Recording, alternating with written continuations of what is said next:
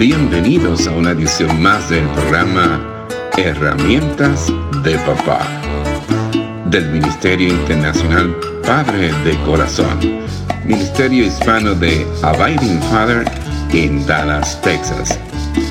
Para información del Ministerio Padre de Corazón, se puede comunicar por mensaje de texto o de voz al número 214 533 7899 214-533-7899 por correo electrónico a rafi arroba padredecorazon.org Rafi con Y al final. Rafi arroba padredecorazon.org Visita nuestra página web www.padredecorazon.org www.padredecorazon.org Con ustedes, Rafi Gutiérrez, pastor y director del Ministerio Internacional Padre de Corazón. Cada cultura tiene su visión ideal de la hombría o masculinidad. El sociólogo Irving Goffman escribió en uno de sus libros lo siguiente sobre el hombre norteamericano. Y dice Goffman, en un sentido importante, solo hay un hombre que se avergüenza muy poco de su masculinidad. El hombre joven, casado, de tez blanca, urbano, heterosexual, protestante, padre de educación universitaria, con un empleo a tiempo completo, de buena apariencia, peso adecuado, altura aceptable, atleta y con un buen historial en los deportes.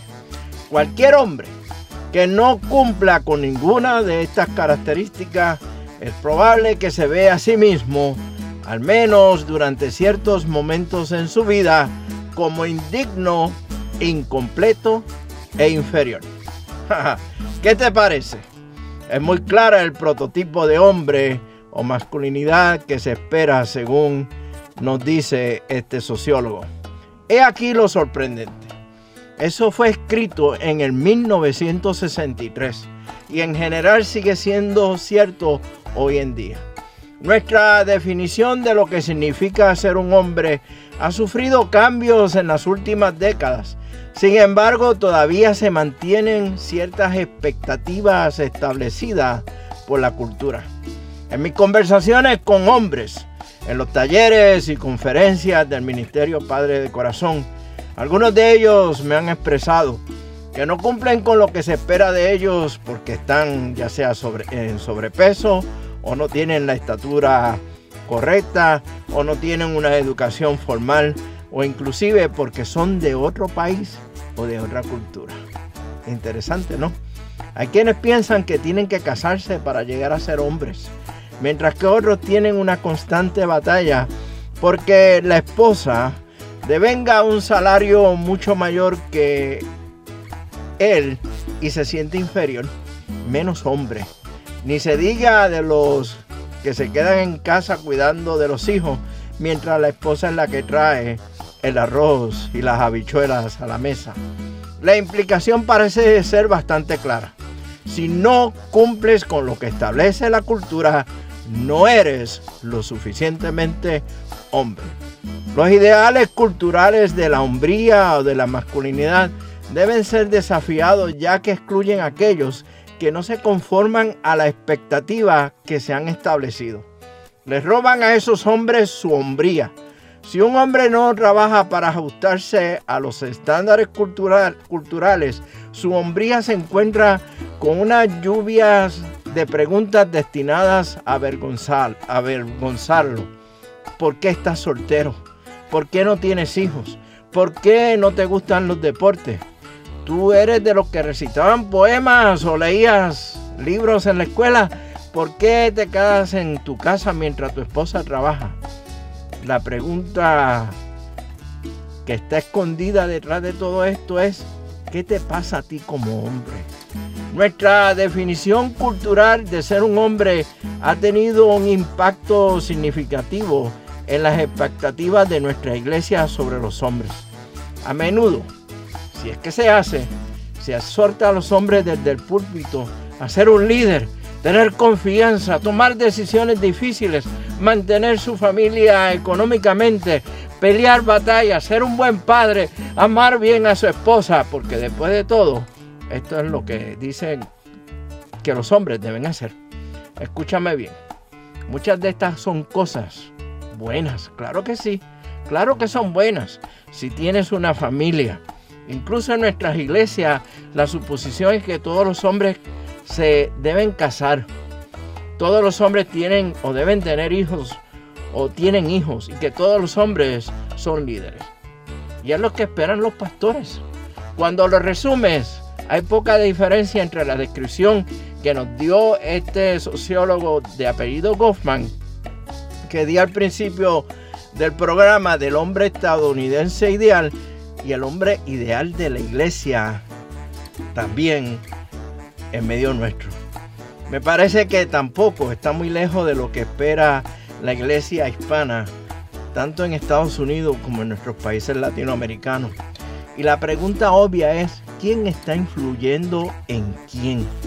Uno de los grandes gozos de mi labor ministerial es cuando imparto talleres, conferencias, charlas y predicaciones en el Ministerio Padre de Corazón.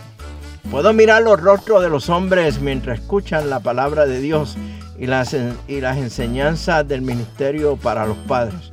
Cuando miro la congregación, veo una variedad de expresiones de lo que es la hombría. Veo hombres que encajan en la descripción que ya he mencionado y hombres que piensan que no encajan en esa descripción. Hombres que son un poco más pesados en sobrepeso, que no son tan altos, que son menos guapos, que aman y aman de verdad el deporte de fútbol, soccer y visten la camiseta de su equipo favorito.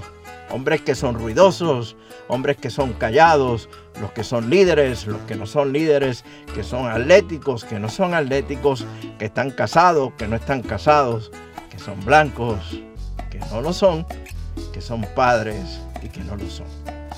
Son hombres, cumplen con las expectativas de la cultura de hoy, aún más. Cumplen con el hombre ideal que espera la iglesia. Tratar de llegar a una definición única de hombría es un ejercicio que corre el riesgo de eliminación, el riesgo de reducir y hasta de cancelación. El intento siempre fallará en incluir a alguien o algún grupo en específico. Por lo tanto, aunque no se haga de forma intencional, podemos llegar a pronunciar algunos de ellos como que no son hombres completos o no son hombres suficientes. Desafortunadamente, los esfuerzos recientes en las iglesias para lograr que los hombres actúen como un hombre ha sido igual de alineantes para los hombres que ya se sienten inferiores contra un estándar imposible o sienten que están siendo atacados o señalados constantemente por la cultura y la sociedad en la que estamos viviendo. Mira, te espero en la próxima edición del programa Herramientas de Papá del Ministerio Padre de Corazón, donde vamos a continuar con esta nueva serie que he titulado Hombría. ¿Quién la define? Creo que es un tema que debemos hablar. Y es un tema que aunque pueda ser controversial y chocante para muchos, tenemos que hablarlo. Porque estamos hablando de quién define la hombría. Y ya en programas anteriores sobre este tema ya lo he indicado. Pero mientras tanto, nos veremos en el barrio, mire, con un cafecito a la vez. Que Dios le bendiga abundantemente y que usted sea de bendición para otros. Este ha sido un programa del Ministerio Internacional Padre de Corazón, Ministerio Hispano de Abiding Fathers con oficinas en Dallas, Texas. Nuestra misión es la de motivar, capacitar y comprometer a los hombres en su rol de padres y líderes en el hogar según lo ordenado Dios, haciendo discípulos del Evangelio de Jesucristo. Somos un ministerio internacional, relacional y generacional. Para información del Ministerio Padre de Corazón, se pueden comunicar por mensaje de texto o voz al número 214-533-7899. 214-533-7899. Por correo electrónico a rafi arroba padre de corazón .org. Rafi con Y al final. Rafi arroba padre de corazón .org. Visita nuestra página web www.padredecorazon.org www.padredecorazon.org Les habló Rafi Gutiérrez pastor y director del Ministerio Padre de Corazón, y les agradezco grandemente que nos hayan acompañado en esta edición del programa Herramientas de Papá del Ministerio Internacional Padre de Corazón.